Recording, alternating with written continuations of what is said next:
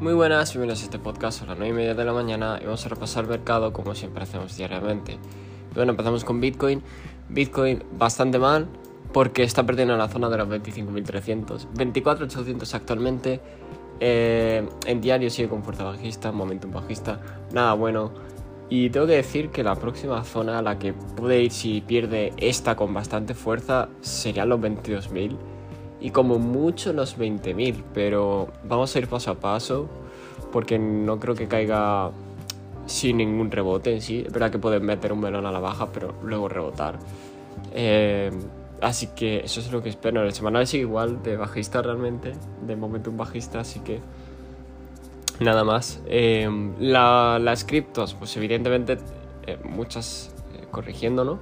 Sobre todo ayer, hoy menos, pero hoy algunas recuperando con muy poco porcentaje, pero la mayoría están con porcentaje a la baja entre el 0 y el 1%. Ayer sí que hubo más caída, estamos hablando de una caída del 5% en, en, bastantes altcoins. Bueno, ayer tuvimos FONC y anunciaron un dato que al mercado le debería de haber afectado, pero le ha dado igual, que es la subida de tipos. Van a subir dos veces más los tipos 5,6 lo quieren tener eh, para 2023. Es decir, no van a bajar los tipos y el mercado ante ello, pues ¿qué hizo? Pues nada, seguir subiendo, se la pela bastante. Eh, de hecho, Nasdaq está a punto de tocar el target que dijimos, que son los 15.200. Sigue alcista, eh, no veo ninguna debilidad, para seros honestos, no veo ninguna debilidad. Eh, aún no la ha roto, así que no voy a comentar nada más con respecto a ello. Y el SP tiene que consolidar por encima de la zona de los 4.330. Eh, como, como sigue alcista también, porque no le ha afectado nada la noticia. Los dos, ambos están alcistas, así que no hay mucho más que comentar realmente, hasta que no veamos rechazo. El dólar, pues bueno, venía cayendo ayer con la noticia y tal, pero hoy se, eh, una vela verde, alcista.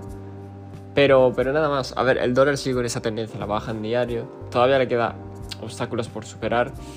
Y, si aguanta esta zona durante varios días va a ser bastante bueno. Por último, el oro, el cual, como ya os dije, si no rebotaba en varios días, eh, tenía capacidad de subir, pero nada. Eh, si no subía, pues iba a meter tortazo y evidentemente es lo que ha hecho. Ha perdido los mínimos que tenía. 1932 ahora mismo y posiblemente pueda llegar a la zona de los 1920 eh, si sigue bajando así y ya tendríamos que mirar a la zona de los 1900 vale como último recurso y ya está eh, no me enrollo más recordad este podcast no es consejo de inversión ni nada de ello y nos vemos en el siguiente